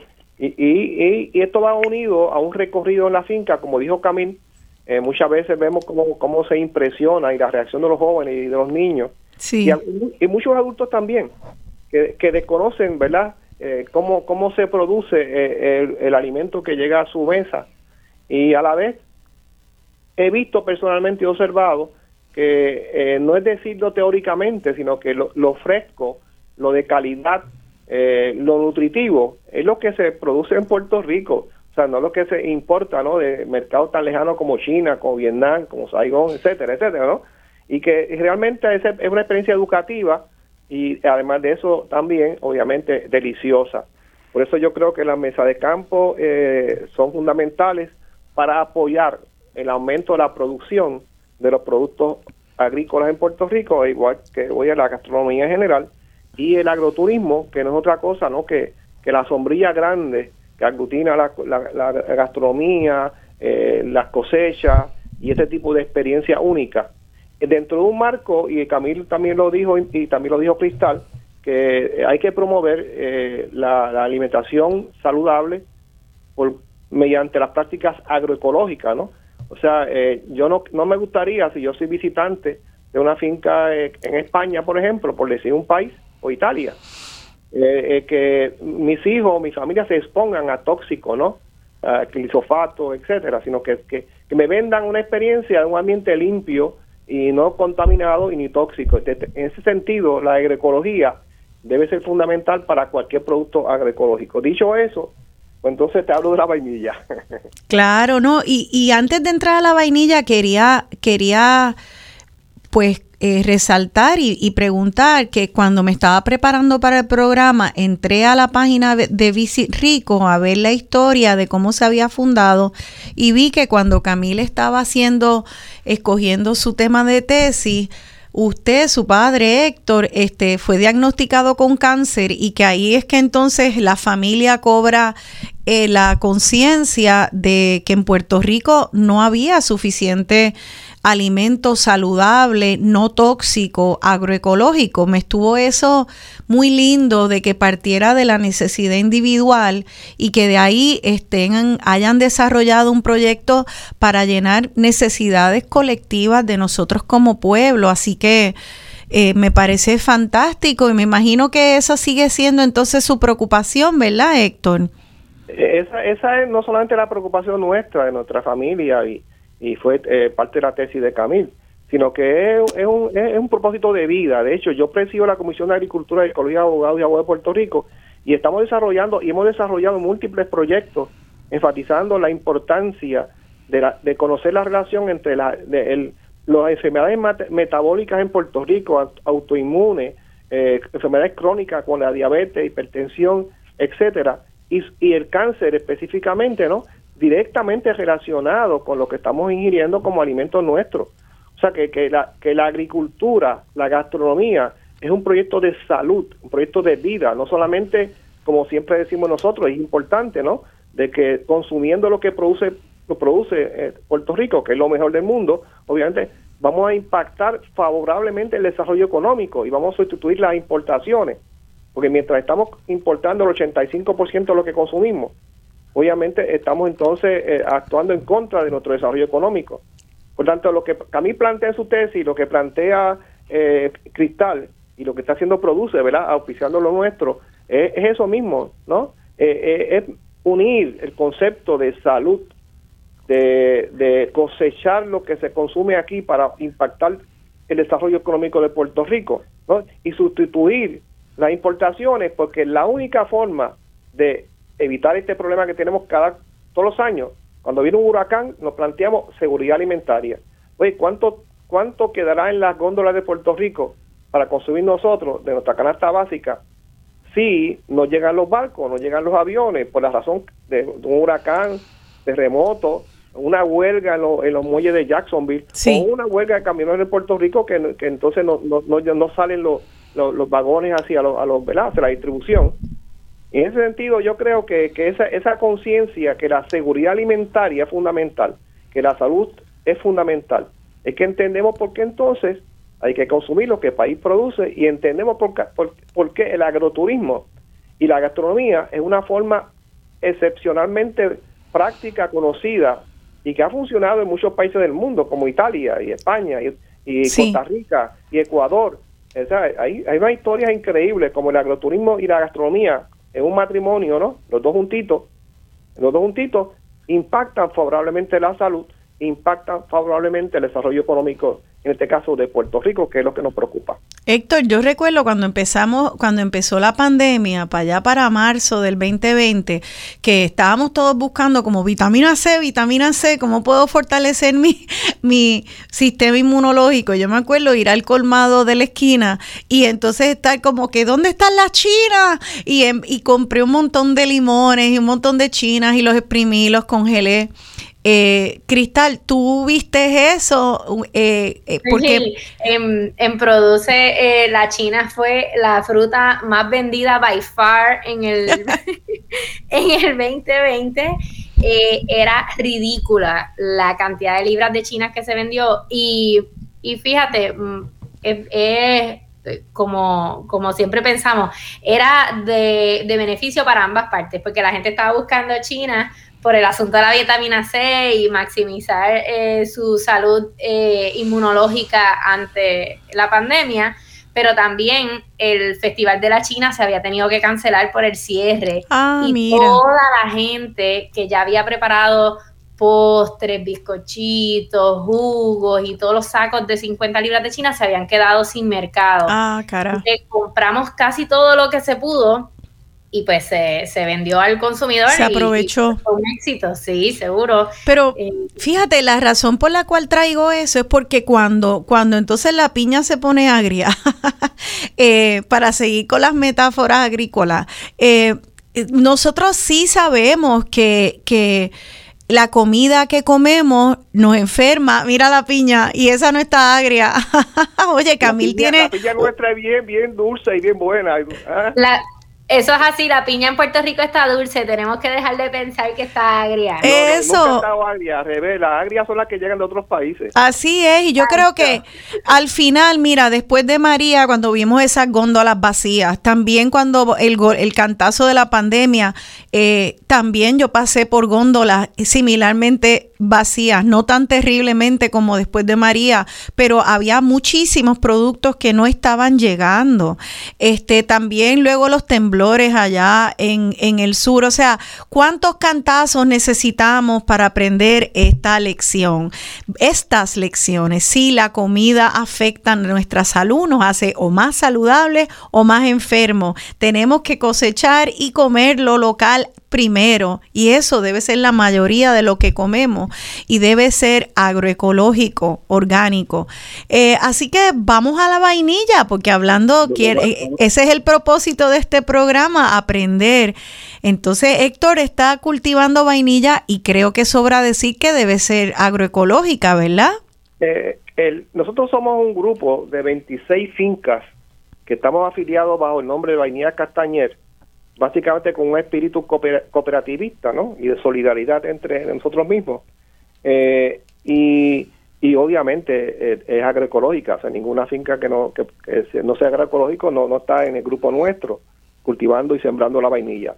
Básicamente, eh, la vainilla es un producto que en Puerto Rico se conoce históricamente desde 1797, cuando una expedición de franceses llegó a Puerto Rico y descubrió vainilla silvestre en Puerto Rico. Lo, que pasa, lo que pasa es que eh, no, es, no es hasta ¿verdad? al principio del siglo que, eh, que en Hawái y en Puerto Rico empieza a, cultivarse la vainilla. En Hawái, desde el punto de vista agroturístico, ¿verdad? Y en Puerto Rico, desde el punto de vista experimental, como producto nuevo, ¿no? Eh, ¿A principios de, de qué siglo? Para, para exportar hacia los Estados Unidos, básicamente. ¿De qué? ¿A principios de qué siglo es que se empieza ese cultivo más formal? exactamente en el 1900, 1900 eh, se, se plantea un estudio en Puerto Rico eh, sobre la capacidad que tiene Puerto Rico para hacer ¿verdad? Un, centro importante agrícola. Y, se, y se, se documenta que Puerto Rico es un paraíso en términos de clima, terreno, para la agricultura en Puerto Rico y se reconoce los muchos productos que ya se estaban cultivando en Puerto Rico a fines de, de 1896, 1896 y a principios de 1900. Yo tengo en el libro que yo tengo, Sembrando la Tierra, Labrando el Derecho, una lista de todos los productos que había en esa fecha. Es suficiente para la, ¿verdad? el consumo local y muchos de ellos se estaban exportando a Europa y a Estados Unidos. O sea, Puerto Rico realmente eh, a fines del siglo a, principios del siglo XIX, Fantástico. al final del XIX, eh, y el 20 Puerto Rico era un paraíso agrícola. ¿Qué pasó? Que hasta en 1900, eh, parte rápido la historia, 1930 hasta el 50, Puerto Rico estaba produciendo vainilla, se exportaba a los Estados Unidos, se usaba también localmente, eh, y era el tercer producto agrícola más importante en términos económicos de Puerto Rico, el tercero, y mucha gente no sabía que la vainilla era el tercero más importante, ¿verdad? Eh, pero lamentablemente eh, decayó la producción de vainilla en Puerto Rico, como decayó también obviamente a principios de 1952, donde la, agricultura pasó a segundo o tercer lugar y empieza la manufactura. Eh, nosotros, después del huracán María, y obviamente la agricultura en Puerto Rico se afectó tremendamente, nos reunimos en Castañer, con tres o cuatro personas, y empezamos a ver cómo podemos ayudar a que la agricultura en general ¿verdad? Pueda eh, volver otra vez a, ser productiva, ¿verdad? Y entonces eh, allá don Pedro Bengochea, allá en Castañel, tenía unas matitas de vainilla, de estas más o menos silvestres, y yo le dije a Pedro, Pedro, vamos a rescatar la vainilla en Puerto Rico. Y él me dijo, vamos para adelante. Y ahí empezó, ahí empezó la vainilla, con, con prácticamente una, una conversación entre don Pedro Bengochea y yo, tomándonos un café allá en Castañel, y ahora somos 26 fincas afiliadas, que estamos entre ellas en San Sebastián, Las Marías, Grande, Ajunta, Castañer, Lares, Utubados, Ayuya, Arecibo, Ciales, Morovis, Naranjito, Comerío, Sidra, Aybonito, Caguas y Río Piedra, ¿verdad? Wow. Nos estamos impactando la siembra de la vainilla. Ah, ya, ya eh, la primera cosecha nuestra ya se está, se produjo en la finca de Gregorio Rivera en Lares, eh, esas vainas, de hecho, Produce está distribuyendo esas vainas también. Además de... esa fue la que mostré. Eso, tremendo. Y, y fíjate, es que es interesante hablando, estábamos hablando al principio de que hay que educar el paladar. Yo siento también que a veces yo digo, Dios mío, pero cosas que hacía mi abuela, eh, eh, no están tan lejanas, ya yo no sé cómo usarla. Yo veo una vaina de, vainilla y, tendría que decir, ¿y cómo se usa? Porque estoy acostumbrada a buscar el pote con el extracto de vainilla. Eh, tenemos también que educarnos de cómo usar esta cosecha. Ya casi nos tenemos que ir a la, a la pausa, pero si entonces alguien nos explica esa vaina de, de la vainilla, que debe ser una maravilla de olor, este, ¿cómo se usa ya que estamos acostumbradas a usar más bien el extracto de vainilla. Pero mira, yo te invito a que vayas los sábados de 8 a 12 al mercado eh, orgánico del Viejo San Juan, donde estamos todos, todos los sábados allí frente al morro, en una mesita, explicando nuestro proyecto y contestando todas las preguntas. Y, como tú dices, allí nos hacen 50 mil preguntas como esta sobre la vainilla. Y cuando yo le digo a la gente, mira, te voy a enseñar a hacer un filete de chillo con salsa de vainilla. Dice, ¿cómo que un filete de chillo con salsa de vainilla? Qué pues, te, voy a dar la receta. Entonces yo le explico la receta, cómo hacer un, un filete de chillo con salsa de vainilla. Y dice que la gente dice, salen para su casa a comprar el chillo ¿verdad? O el dorado. O comprar el libro, Sembrando la Tierra, Labrando el Derecho. ¿Verdad? Este, este, que te llena la receta también. Puedo compartir contigo las recetitas más tarde si quieres y te explico cómo. Ah, pues claro, claro que sí. Este, y están considerando también hacer extracto de vainilla o eso es otra criatura completamente distinta. No, no, no, no. Eh, eh, primero, obviamente, estamos eh, logrando tener cosecha suficiente de vainas la segunda etapa ya estamos trabajando en ella, espero que para el año que viene, a principios del año que viene, tengamos ya eh, la producción de extracto y pasta en Puerto Rico. Pero estamos, estamos, distribuyendo actualmente extracto y pasta bajo la marca Vainilla Real porque eh, hemos hecho una, una alianza con la familia Gaya de, de Papantra en México para que nos ayude, ¿verdad? en la producción del extracto y pasta de vainilla mientras nosotros tenemos nuestra propia planta y capacidad para hacerlo. Fantástico. Estamos, vendiéndolo bajo vainilla real, eh, pasta y extracto. Con ese dinero que se levanta, con esas ventas y uniendo las ventas de, la, de, la, de las vainas que tenemos, estamos levantando los fondos suficientes para hacer entonces la etapa de, de manufactura del extracto, pasta de vainilla, entre otros productos de vainilla, que yo, que yo espero que para principios de enero, febrero del año que viene ya estemos en esa etapa. Si ok, y todo esto se consigue en Produce, si entran, bajan la aplicación o entran a la página de Produce, ¿verdad? De puertorricoproduce.com. Sí, sí está en Produce, está en Econo, está, en, está en, en, Mundo Taíno, en el Viejo San Juan, eh, en muchos centros de Puerto Rico están especialmente chefs y, panadería también lo están distribuyendo, farmacias lo están distribuyendo. Pues ya saben, es cuestión de buscar eh, vainilla castañer para la vaina o vainilla real para extracto y pasta, ¿verdad? Lo mismo, vainilla castañer LS o todo con vainilla. Ahí tiene toda la información donde están los extractos, donde está la pasta, vainilla real, donde están las vainas nuestras, donde conocen el proyecto. ¿Cómo se llama? Rapidito que nos vamos a la pausa. Eh, la, la página. Todo con vainilla todo con vainilla. Con vainilla. Pues ya anoten eso, todo con vainilla para la vainilla, eh, la marca de, de, carnes Cordero y Catador para quesos también. Todo eso lo pueden buscar en Facebook, en las redes sociales o en puertorricoproduce.com. Eh, vamos a regresar y terminar el programa para saber qué hace falta para seguir esta rueda de alimento y de salud y de buena economía local. ¿Cómo podemos seguir patrocinando y fortaleciendo esta hermosura. Decimos que Puerto Rico está mal, hay muchas cosas que están pasando buenas. Esta es una de ellas. ¿Cómo podemos fortalecerlo? Quédense con nosotras, estamos en Dialogando con Beni. Aquí de vuelta al cuarto y último segmento de Dialogando con Beni, donde estamos dialogando sobre agroturismo con Camil y Héctor Collazo de Visit Rico y con Cristal Díaz eh, de El Pretexto y cofundadora de la aplicación Produce, donde pueden entrar y ver una plaza de mercado virtual donde van a conseguir todos estos productos de los cuales estábamos hablando y muchos más porque también hay unas artesanías hechas con frutos y unas cosas de verdad bien lindas. Así que les felicito a, tu equipo Cristal allá y a, tus socias y socios porque es un proyecto de esos que, que nos hinchan el corazón de, de orgullo. Muchas gracias por eso. Y también Bici Rico que nos da esta oportunidad. Estoy loca, ya, ya hablé con unas amigas para, para tirarnos a hacer esto de la mesa de campo y con mi familia también. Así que de verdad, eh, esto está... Esto promete. Y lo que queremos en este segmento rápidamente, me gustaría abrir las líneas al público eh, y dar el número, pero entonces en, lo que entran las llamadas, eh, que nos digan de manera breve ¿Qué, cómo más, ¿Qué más necesitamos en nuestro país para seguir impulsando este movimiento que está vivo, está vital, está lleno de energía joven?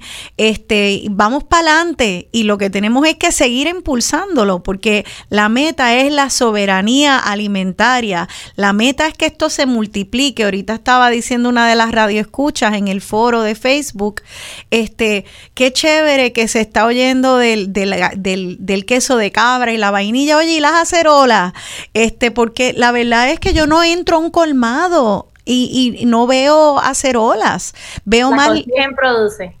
y la consiguen produce, ¿viste? Este, todo esto, pues, cómo se cosecha, eh, está nuestro gobierno incentivando las cosechas de estos frutos. Eh, vamos a hablar de eso, pero déjenme dar el teléfono aquí en Radio Isla para que llamen con sus preguntas y comentarios el 787-292-1703. 787-292-1703. Eh, vamos entonces a cada uno un turno breve porque este segmento es más corto. Cristal, eh, ¿cómo, tú dirías que qué hace falta para seguir impulsando esto y llevarnos a soberanía alimentaria? Pues mira, eh, en toda la investigación y centenas de lecturas que tuve que hacer para, el proyecto de maestría, eh, la conclusión es que hay una transformación eh, de nuestro sistema alimentario que está eh, cocinándose desde abajo, ¿no? todo el tema de autogestión y tecnología ha apoyado a que los productores eh, puedan alcanzar a los consumidores de manera más directa, ya sea por los CSAs en los mercados agrícolas, que la gente se entere por Facebook, eh, el mismo produce, nace de eso. Sin embargo, eh, llega hasta, hasta un punto, ¿no? Hace falta un cambio radical de política pública eh, donde, donde el gobierno, que by the way es nuestro, los gobiernos son del pueblo y nos, a veces se nos olvida, y ah, no, el gobierno por allá, ¿no? El gobierno lo ponemos nosotros ahí eh, y se debe a nuestro pueblo, eh, tiene que empezar a, a, tomar cartas en el asunto y que haya unos cambios radicales en política pública donde se incentive el, la producción local, donde eh, se incentive o a través de, y, siempre hago la distinción, nosotros tenemos una situación política, sabemos la que hay, pero no nos podemos refugiar en eso para no hacer nada. Eh, hay maneras de hacer cosas dentro de nuestra situación política y eso incluye eh, pues los incentivos de turismo, atarlos a que sea porque estás comprando producto local, que todos esos hoteles y cruceros que vienen, ah, sí, no hay problema, no te cobro tanto por, eh, por zarpar en puerto, pero cómpranos las piñas, cómpranos las papayas que vas a utilizar en eso. En claro. Eh, y, y, como esas hay otras ideas. Eh, también en los comedores escolares se ha hecho un esfuerzo por consumir y presentar menús locales, todavía se puede hacer mucho más en ese sentido y que los niños estén expuestos muy estamos claros que el almuerzo del comedor muchas veces es la única comida completa que recibe un niño en Puerto Rico. Eh, así que aprovechemos esa oportunidad para educar también, pero definitivamente eh, pienso yo que después de haber, eh, de haber visto todo lo que ha sucedido quizás en los pasados 10 años de, de crecimiento en la producción local, llega un momento en que ya tiene que también venir una política pública eh, de arriba para abajo que, que, asegure que todos estos esfuerzos pequeños que están pasando tampoco se encuentren con paredes, que es lo que pasa claro. en todas partes. Claro, claro. Hay que facilitarlo. O sea que, que estos, estos esfuerzos individuales no, pueden no pueden estar nadando en contra de la corriente con un gobierno que incentiva a los billonarios de la ley 2022 para que vengan aquí, a, para ellos sí hay incentivos.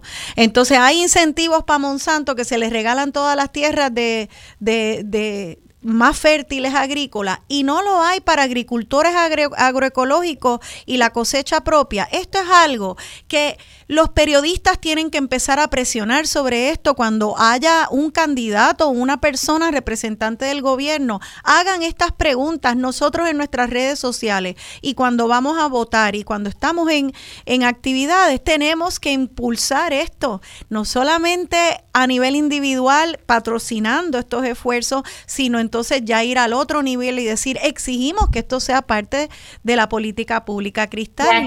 Rosana, comer es algo que hacemos por lo menos tres veces al día y es de los únicos temas que no se tocan en los debates políticos.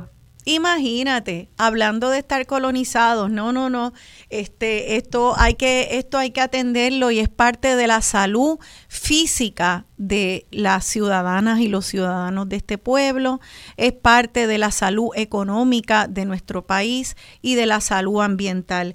El licenciado Héctor Collazo escribió un libro, Sembrando la Tierra, Labrando el Derecho, algo me dice que tiene que ver con comida y política pública, ¿verdad, Héctor? Son cuatro, más de 400 páginas para contestar la pregunta que tú hiciste. Imagínate. Eh, eh pero te voy a dar un pequeño resumen en, un, minuto, dos minutos.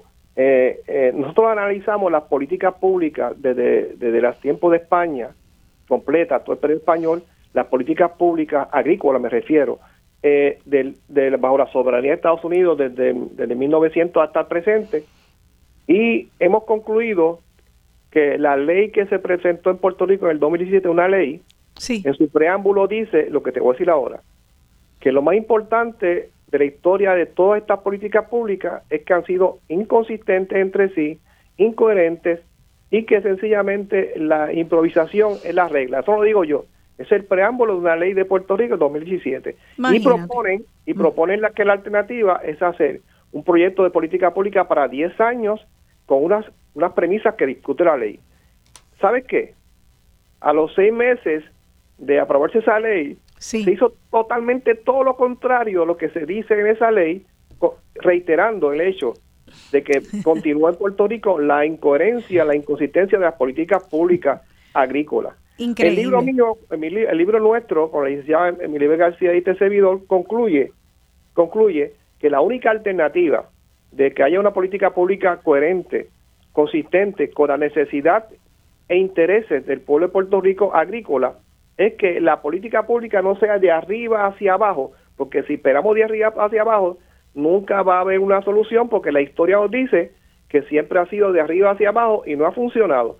Por tanto, el libro propone y dice cómo se puede hacer para que para el 2040 tengamos una, una, una cosecha que llene el 65% de nuestra canasta básica. ¿Cómo se puede hacer? Es que la política pública agrícola tiene que ser desde abajo hacia arriba. Sí. Y, planteamos entonces cómo hacerlo, que sean los propios consumidores, que sean los propios agricultores, que sean los propios chefs, que todos juntos con proyectos como los que tiene este Cristal, como lo que tiene Vice Rico, y hay muchos más que están corriendo en Puerto Rico, vayan creando esta conciencia, ¿verdad?, de que de generar entre sí, reunirse una asamblea de pueblo para decir la política pública agrícola de Puerto Rico va a ser esta. Y yo, yo propongo un proceso, y entonces vamos con un proyecto de ley y decimos, ah, mira, senadores, mira, gobernador o gobernadora, mira, mira, esta es la política pública agrícola que queremos en el pueblo, e impulsarla. Y decirle, oye, si eso es lo que va, pues no tiene apoyo del pueblo, porque ahí no va la vida a los puertorriqueños y las puertorriqueñas. Esa es la única manera de que Puerto Rico en el 2040 tenga una cosecha suficiente con una política pública que se implante desde hoy mismo. Y lo que hace Cristal, lo que hace Vicirico y lo que están haciendo muchas agricultoras, especialmente mujeres jóvenes, sí. mujeres jóvenes, esa es la base para, para yo creo, el, nuestro futuro agrícola. Así que esto, esto trata no solamente de comprarle a esas agricultoras y agricultores, de hacer las mesas de campo, de comprar en produce, en plazas de mercado este, y compra local. Esto también trata de exigirle al gobierno, de hacer ruido. Nosotras sabemos cómo hacerlo. Se está haciendo ahora mismo en Rincón. Se hizo hace dos años en el verano, precisamente, un verano como este, 2019 estábamos todos sacando al gobernador Ricardo Rosello, pues tenemos que hacerlo también, no solamente cuando las cosas se ponen mal, sino para que las cosas se pongan, se hagan bien. Y lo que tenemos que hacer es soberanía alimentaria. Este, ya eso lo sabemos, lo sabemos cuando salimos corriendo a comprar limones y china porque queríamos vitamina C, lo sabemos porque paseamos por los colmados con las góndolas vacías. Este, vamos a, pasar a la primera llamada, tenemos varias llamadas eh, y por favor quédense el panel con nosotros. Eh, sí, estén dialogando con Benny, su nombre, por favor. Sí, este, soy yo. Sí, con usted, buenos días. Ya, Lucy Cuadrado. Mira, este, primero para felicitar y decir a estos yo tengo 80 años, pero todavía estoy por ahí haciendo un poquito de ruido. Y estoy como emocionada con lo que están haciendo. Estoy a favor de, de la persona que habló de la Asamblea de Pueblo y que recuerden que además de los productos tenemos que producir también los fertilizantes y todo lo que acompaña, los insumos que acompañan la producción, porque si no, entonces siempre vamos a depender de la importación. Tenemos que ser autosuficientes en la agricultura, porque la agricultura es vida. Sin ella no podemos vivir. Gracias. Muchas gracias a usted, señora Cuadrado, por participar. Eh, creo que tenemos otra otra llamada. Claudia, está, si nos pasas la próxima. Sí, perfecto. Buenos días. Estén dialogando con Benny. Su nombre, por favor. Si puede bajar el, volumen de la radio, que se oye la radio, si puede bajar el, el volumen. Sí, se oye. Hola, ¿está ahí? Mira, hubo interferencia. Vamos a, a... Ahora se oyó. Buenos días. Hola. Hola. Sí, hola. Lo Sí, buenos días. Su nombre, por favor. Buen día. Le habla Enrique Quique Medina de Santa Rita, Río Piedra. Antes que nada, quiero felicitar al licenciado Héctor Collazo y a las distinguidas participantes del programa por la gran iniciativa que han estado tomando de levantar eh, la agricultura puertorriqueña y de incentivar al puertorriqueño a que haga turismo interno, resaltando los valores nutritivos de nuestras cosechas agrícolas. Eh, quiero hacer la salvedad, quiero ah, expresarle el agradecimiento por levantar nuestra agricultura puertorriqueña. Quiero eh, ejemplificar algo cuando el licenciado habló de, la, de, la producción, de la, de la productividad de nuestra tierra puertorriqueña Ahora que se está hablando de que nosotros importamos el 75-85% de los productos antes de la invasión norteamericana a Puerto Rico en 1898, Estados Unidos tenía una deuda con Puerto Rico, donde Puerto Rico se exportaba el 85% de los productos de los Estados Unidos ellos tenían una deuda con nosotros, ahora somos nosotros los que tenemos esa deuda con ellos. Eh, quiero también alertar, ya que se está en este plan de una asamblea de pueblo para defender la, agricultura puertorriqueña y nuestros productos versus los extranjeros, eh, que se nos siente un peligro en Puerto Rico inminente. Y quiero alertar al pueblo puertorriqueño algo que se ha ido, que se pasó por alto, fue un artículo que apareció en el periódico El Vocero de hace dos semanas, donde se planifica por parte del gobierno, donde el gobernador de Puerto Rico ha ordenado que en Vieques las tierras agrícolas productivas se siembren de cemento para construir complejos turísticos, complejos turísticos y aparte de eso, supermercados y tiendas. Eh, quiero alertar al pueblo puertorriqueño, licenciado, que se vaya trabajando este asunto, porque esto es peligrosísimo. Vieques era una isla superproductiva. Antes de que el Partido Popular le cediera los terrenos a la Marina, eh, la isla de Vieques era una isla productiva, donde se producía caña, piña, que había ganado, vacuno, leche, algodón. Gracias, don Enrique. Ya nos estamos quedando sin tiempo, así que, y es un tema complejo, pero gracias por traer esto. Eh, sí, eh, el, el tema de que no solamente consumir local, sino que también hay que proteger, hay que proteger los terrenos, los terrenos agrícolas eh, de estas, este e, esto de sobredesarrollar y vender nuestras mejores tierras para llenarlas de hormigón, eh, son muchos los frentes, Son muchos los frentes que hay que dar para poder eh, seguir en el camino de la soberanía alimentaria pero somos un pueblo que está en resistencia, están allí ahora mismo en Rincón, están en, en, todos los rincones de Puerto Rico, no solamente en Rincón. Y ahora mismo está también, este, ya veo, eh, ya te veo, Cristal, desayunando una frutita, veo pitaya, veo melón. ¿Qué es eso? Pero me está, me estás picando el hambre. Esto es aviú. Se cosecha en, en Jayuya. Sí, y es eh, familia del caimito. Si supieras que el colmado Econo de Altamira, que está, eh, yo los felicito porque hacen un trabajo excelente que, que yo no entiendo por qué no lo pueden hacer los otros colmados, porque no veo que lo hagan mucho o casi nada, ningún otro colmado, pero el Econo de Altamira acá en el área metropolitana, yo probé por primera vez un aviú, es súper dulce. Parece un bizcocho. Es del mismo productor, él se lo lleva personalmente al Econo de Altamira. Ah, qué fantástico. Y entonces allí también estoy comiendo ahora en el verano garcinias que me doy una super empachada de garcinia, de quenepa. este, yo me pregunto, ¿por qué no todos los colmados tienen aviú y pitaya y melones y todo esto de aquí? Porque es que a mí me da una emoción entrar a ese colmado y ver todas esas cosas y enterarme. Tiene, tiene mucho que ver. Yo que lo puede contestar mi papá. Ah, perdonen, que ahí salieron eh, papá e hija a la misma vez. Este sí. Eh, Camil, si puedes decir algo que hace ratito no te oímos.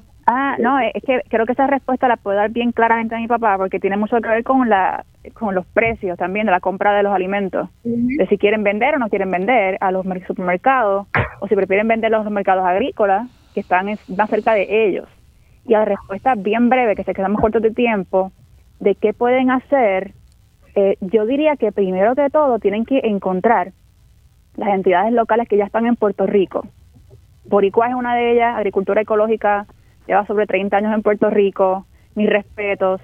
Los mercados agrícolas en San Juan, la Cooperativa Madre Tierra, Aguadilla, Rincón, eh, en otros pueblos también, porque los agricultores quieren conversar también. Tienes una, una mesa de campo, mira, llegar al mercado agrícola los sábados y domingos, porque ellos sí quieren compartir y conversar. Y alguna pregunta bien importante para hacernos todos nosotros es, voy más lento, una pregunta bien importante para hacernos todos nosotros es, ¿quién es mi agricultor más cercano?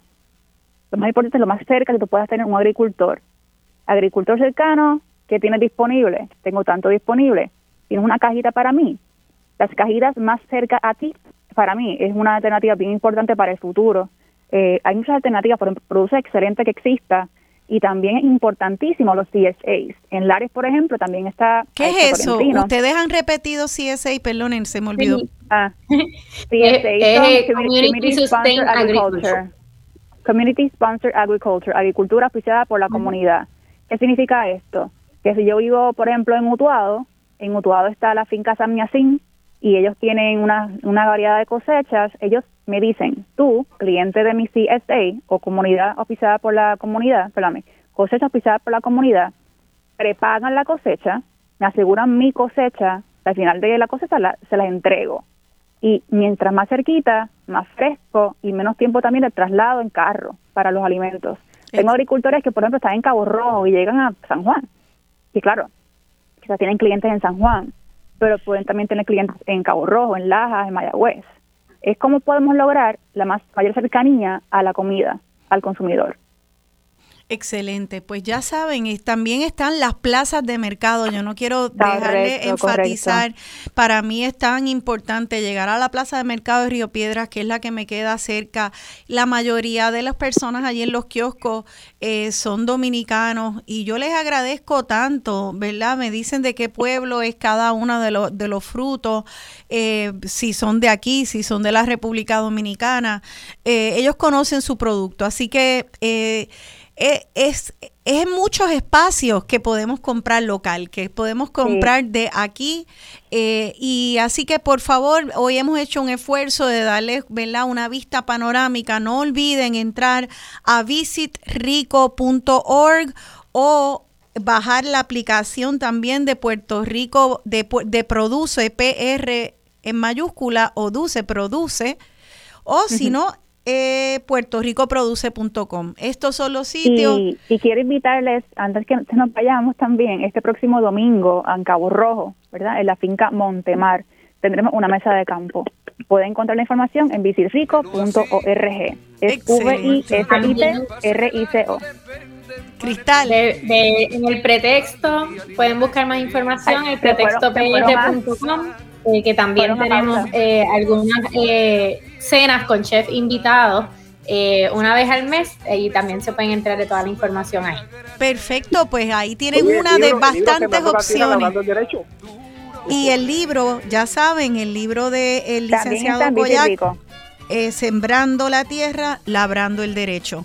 Bueno, me le doy las gracias a todas y a, to, y a, y a usted, al licenciado Héctor Collazo, Cristal Díaz y Camil Collazo. Eh, son una muestra, para muestras un botón, estas personas que son parte de un ejército de gente que están echando nuestro país para adelante. Vamos a unirnos a ellas y a ellos. Hoy puede ser un gran día, duro con él. Un abrazo a todas y a todos ustedes. Los veo en la próxima edición de Dialogando con Beni. Se despide Rosana Cerezo.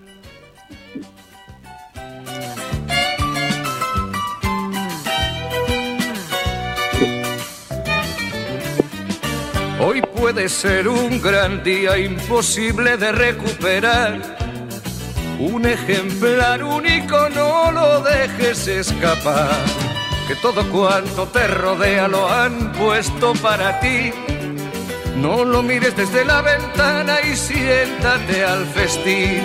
Pelea por lo que quieres y no desesperes si algo no anda bien Hoy puede ser un gran día y mañana también.